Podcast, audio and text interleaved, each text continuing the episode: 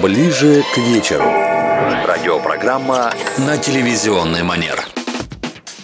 Друзья, всем привет! Ближе к вечеру новый выпуск уже готов для вас. Это подкаст, созданный телекорреспондентами Вестей Приморья. Услышать нас можете на Apple подкастах и приложении Яндекс Музыка. Сегодня с вами я, Татьяна Дубко, рядышком со мной Виктория Шандыбина.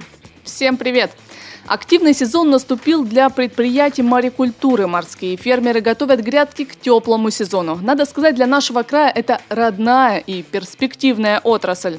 Побережье Японского моря – благодатное место для гребешка. Оптимальные температуры, нужные глубины. Также хорошо здесь себя чувствуют устрицы, мидии и царь моллюсков трепанг. По условиям с нашим краем может конкурировать, ну, разве что Петропавловск-Камчатский.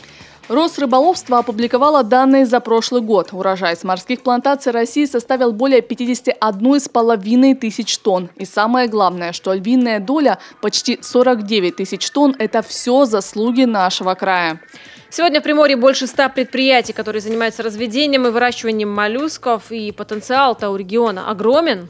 Но представители отрасли опасаются, как бы не уйти на дно из-за административных барьеров. Что мешает мореводу? Как выращивают фирменные деликатесы, расскажет наш гость. Сегодня в студии с нами Станислав Лузгин, руководитель предприятия морской аквакультуры «Бионтка».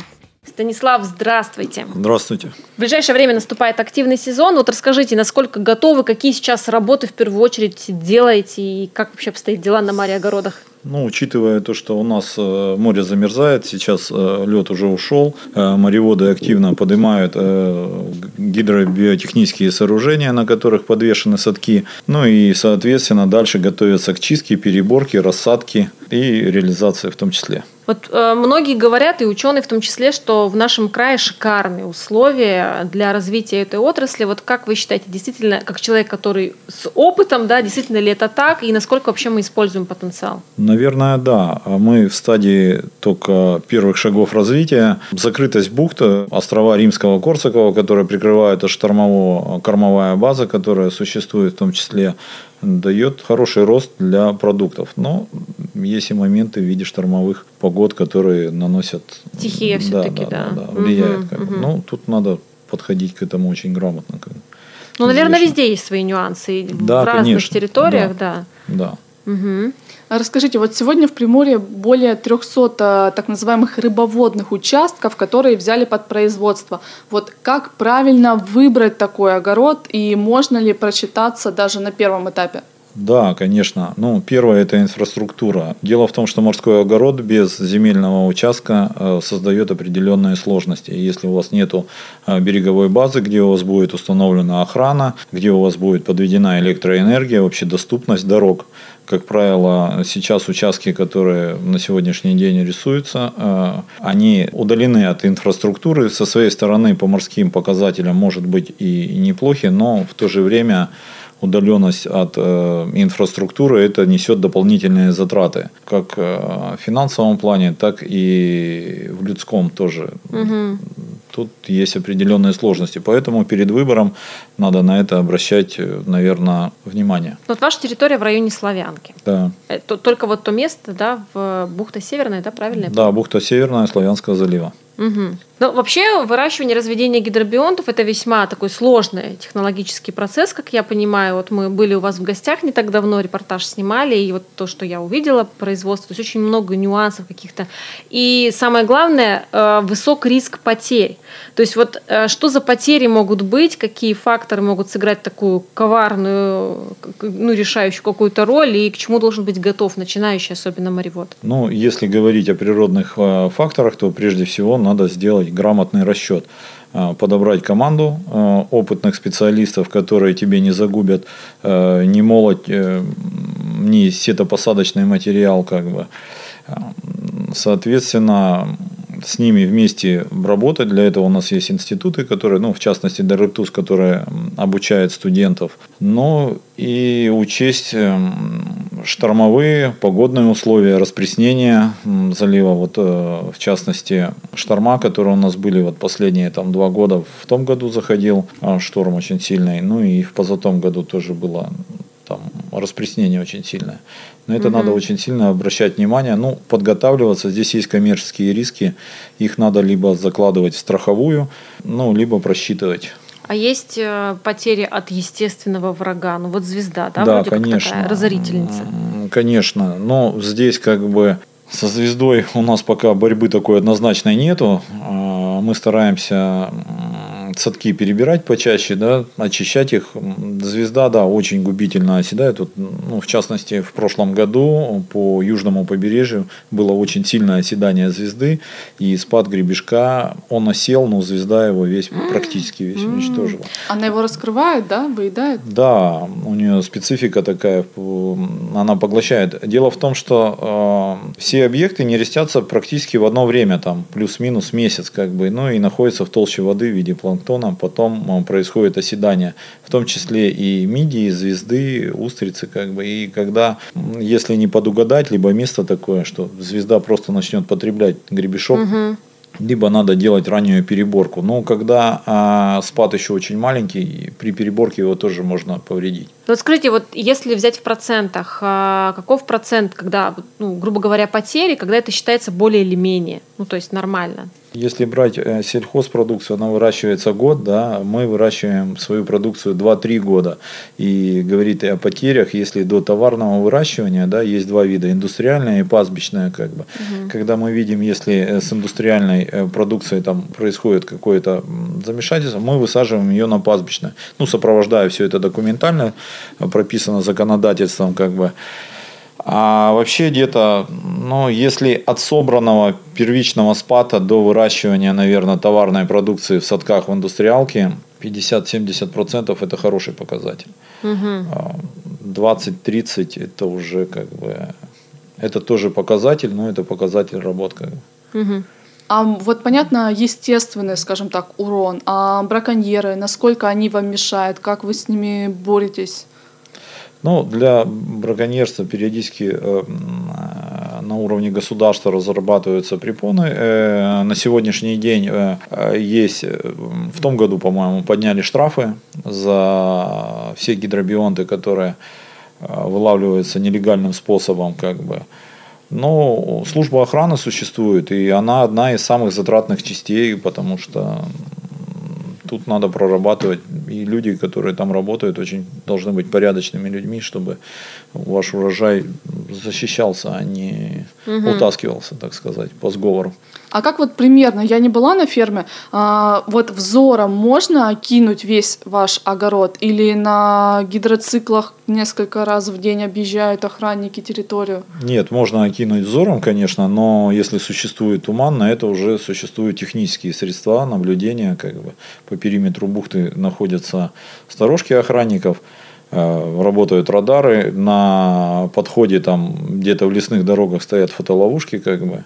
Плюс мы, да, плюс мы используем подводную технику для обнаружения там, Mm, у вас прям со всех сторон. Ночью это ну, да, используется не ночники. Не соберешь но урожай. Дело в том, что печально будет, если ты там 2-3 года работал, и у тебя там в течение недели твой урожай подорвали. Как бы, а вот 2-3 года работы, а вообще за сколько лет такое производство, бизнес окупается? Ну, это сложно рассчитать такой коэффициент в зависимости от цифры, к которой вы стремитесь. Дело в том, что вы э, постоянно э, планируете развивать предприятие, и деньги не задерживаются, они вкладываются как бы.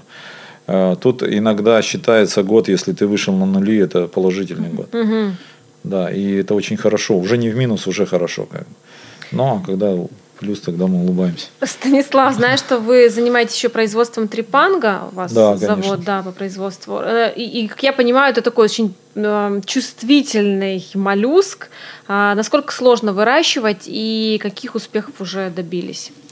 Но по трипангу мы используем российскую технологию. Э, наши технологии э, были выучены э, в российских институтах, были на практике в странах зарубежья, смотрели это все, наблюдали и применили. Прежде всего, это чистота воды, обязательно аэрация, ну и корма, за счет чего как бы трипанг растет.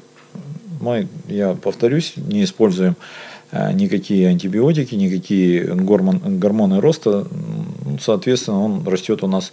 Э, наша задача э, в условиях цеха огородить его от хищников, дорастить до жизнестойкой молоди, увеличить, потом адаптировать к высадке на донные условия, либо на индустриальные, там мы в садках в том числе тоже растим, и дорастить его до товарного продукта, переработать и реализовать.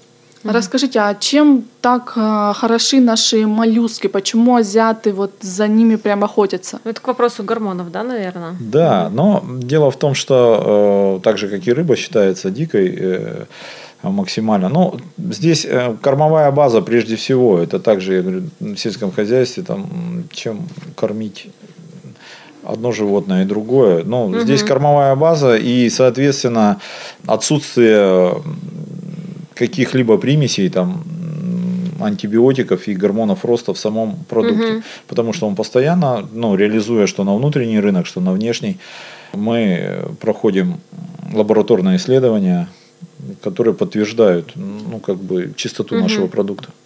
Вот если, кстати, говорить про рынки сбыта, а, не знаю, ударила ли по вам пандемия, вот на данный момент основной рынок сбыта это вот что, за границу отправляете или там ну, местные это прилавки? не секрет. Ну, потребление всего трипанга вообще в мире самое первое место это занимает Китай и спрос на нем, он растет у них на историческом уровне, как бы он, как культ у них потребления, ну и, соответственно, востребованность основная происходит там. Сингапур, Гонконг э, в том числе тоже потребляет, Корея выходит с предложениями, Япония. Мы экспортировали во все страны, которые я назвал. А угу. получается сложнее всего выращивать трипанг, а с кем проще всего? работать. Ну, наверное, самое простое именно на наших участках это мидия. Угу. Как говорят, в огороде поставил кол, а он зацвел. Как сорняк, так, да? Да, так, так и мидия, да. Она, когда ты выращиваешь гребешок, если ты чуть поторопился, ну и с товарным гребешком работаешь, оседание мидии происходит как сорняка, да. Но А-а-а. она сложна в переработке, как бы, ну, по-своему. Ну, свои нюансы. Слушайте, ну вот такая интересная тенденция. Я думаю, что э, многие слушатели согласятся, да, вот мы край, где окно, за окном у нас море, да. а вот тем не менее все, что связано особенно с деликатесами морскими, у нас вот как-то на, в обычном потреблении обычного приморца это как бы больше как редкость, да? Деликатес. Или это все-таки уже над, сегодня надуманное, что это деликатес да и трепанга на самом устрицу? деле это, наверное, зависит от культуры питания э, человека. Мы не привыкли. Да, мы не привыкли. Многие многие из э, людей, как бы, ну, и в Приморье, приезжая даже на наше предприятие, они не знают, как открывается гребешок, как открывается устрица. На самом деле это очень просто. Есть куча сетей, где можно посмотреть это сделать. И когда уже попробовав это все, они уже понимают. Но все равно чуть-чуть культура питания другая. Вот. Ну а по цене это доступно все-таки, вы считаете, да? Но дело в том, что цена же складывается из экономики, и затратная часть это электроэнергия, угу. топливо, как бы это тоже складывается. То есть дешевле все равно ты не сделаешь однозначно. Да, но у нас есть же разрешенные виды неодуемых, это в виде устрицы, мидии, ее также можно добывать. Ну, я немного видел людей на пляже, даже в Хасанском районе, угу. выращенном там на это, чтобы они ныряли, добывали и ели это все. А кто добывает, тот добывает еще в целях и перепродажи. Вот, кстати, раз уже заговорили про тех, кто сам вылавливает для себя там на ужин, пожарить на природе, приготовить. Э, всегда ли это безопасно? Вот что нужно учитывать, когда ты вот так идешь? Я думаю, это должно быть, но просто это должно быть контролируемо либо органами, либо государством, потому что если человек э, будет это все вот э, по принципу Андреевки, там, ну, мы знаем, что и Хабаровский край, да, и Амурская область, и Владивосток, в частности, едет туда и потребляют продукцию. Если каждый из этих людей нырнет и возьмет по 5 штучек, то там в конце сезона там будет ну, ведь нужно Очень еще печально. знать, где брать. Ведь, вот, допустим, есть те, кто, я не знаю, там за мидиями ныряют где-нибудь недалеко, вот остров да. А есть у нас еще а... и особо охраняемые природные территории. А я к тому, что для здоровья это всегда ли безопасно? Потому что можно в таком районе выловить, где есть как бы не Согласен, стоит. здесь можно съесть. И дело в том, что есть периоды, особенно в июне, когда происходит э, цветение э, водорослей и все моллюски напитанные, обязательно надо моллюски есть после передержки. Угу. Это прям желательная часть, да. Это в чистой воде, он, они должны там сутки это минимум, наверное, но в вообще не меньше. Нет, не в пресной, морской, морская очищенная ну, вода, очищенная. как бы, да. Угу. А и где вот, же взять очищенную?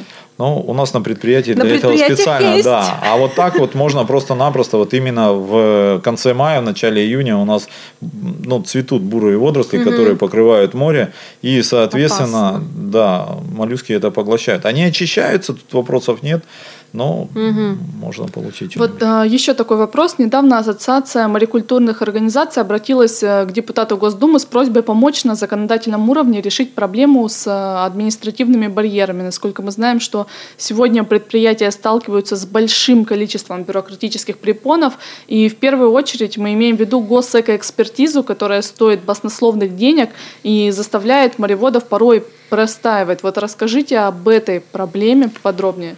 Да, действительно, отрасль новая. В 2013 году только был э, закон об э, морекультуре издан, в 2014 году вступил в силу. Ну и, соответственно, потихонечку эти проблемы начали возникать. То есть, э, все видя, наверное, стоимость гребешка. Тут первая процедура сама по себе, она непонятна. Но она на законодательном уровне не утверждена. У нее непонятен сам процесс, ни время, ни сроки не проговорены. Э, Соответственно, когда в морекультурное хозяйство приходит предписание, морекультурщик не знает, что делать. Начинает обращаться к каким-то посредникам в виде э, экологических предприятий, которые оказывают на этом фоне там, э, посреднические услуги. Ну, соответственно, не за бесплатно. Потом требуется это подготовка программы рыбоводства, хотя ты ее делаешь. Раньше мы участвовали в аукционах, первые участки были на аукционах, и эта программа была ну, нет, независимо от этого тебе надо новое. Потом оценка воздействия на водные биоресурсы. И все это требует, ну, стоимость каждой процедуры там, от 150 до 350 тысяч. Это по ценам там 2020 года. То есть, а в итоге сколько это набегает? Это набегает, вот э, самое скромное тут у нас получилось по нашим расчетам, это миллион восемьсот. Но это не предел. Но, то есть, как бы, э, там э, заходит и за 4, и за 5 миллионов. И причем не факт, что ты дальше это все пройдешь, э, потому что в оконцовке собирается совет из 12 человек, председательствующего, и делают тебе замечания по всем твоим вопросам. Если на э, прошлый год э, эту экспертизу можно было пройти в Приморском крае, то на сегодняшний день ее перенесли в Азовско-Черноморское. И чтобы тебе это доказать, тебе еще надо либо представителя туда отправить, который понимает в этом что-то, либо самому лететь. Но здесь Не, ну, тогда ближний становится свет, вопрос. конечно. Ну да, вот как-то м, нас об этом никто не спросил. Просто в какое-то время нам начали приходить письма счастья, так сказать, с исполнением. Ну вот, а действительно есть те, кого потопила эта процедура, но я думаю, что, наверное, удар под ударом все-таки начинающие, да, небольшие предприятия, Вот потому что по цифрам, которые я слышала, из 100, грубо говоря, предприятий положительное заключение получили чуть ли не 3 там. Ну и то, они же хотели получить э, заключение на время действия своего э, участка. На 25 лет, да, в аренду дают? Рынок диктует совсем другие. Сегодня ты получаешь на выращивание, к примеру, трепанга и гребешка, а завтра будет вос- востребована звезда, либо, э, либо миди. И, соответственно, как бы тебе придется эту экспертизу переделывать. И э, экспертиза выдается не на весь срок деятельности, а там на 3, на 2-3 года. В общем, То есть и потом по, по новой просто а ту же потом сумму, по новой тебе приходится вот это, все делать, да. Мгм. А расскажите вкратце, вот как правильно выбрать моллюска к столу? Вот Да, э, рыбки на немножко- жабры, на глазки смотрят. У нас а вот- остается совсем чуть-чуть времени, вот буквально... Но да. первое, если это гребешок, он должен реагировать. Любой продукт, он должен реагировать То есть на прикосновение. Да, он, то есть открываться, закрываться, это как минимум он должен. Но устрица, в частности, она должна вообще быть закрытая. Как бы. И, соответственно, ну, устрицу лучше э, брать у ну, там, знающих людей, потому что да, чуть-чуть надо да. А, По мидии тоже я уже говорил, что надо передержать это все. Но продукция должна быть свежая. И ну, у нас на рынке нету, наверное, столько спроса, поэтому и предложение. Предложение это есть. Станислав, спасибо вам большое. Напомню, у нас э, в студии сегодня был Станислав Лузген, руководитель предприятия морской аквакультуры. Ближе к вечеру. Радиопрограмма на телевизионный манер.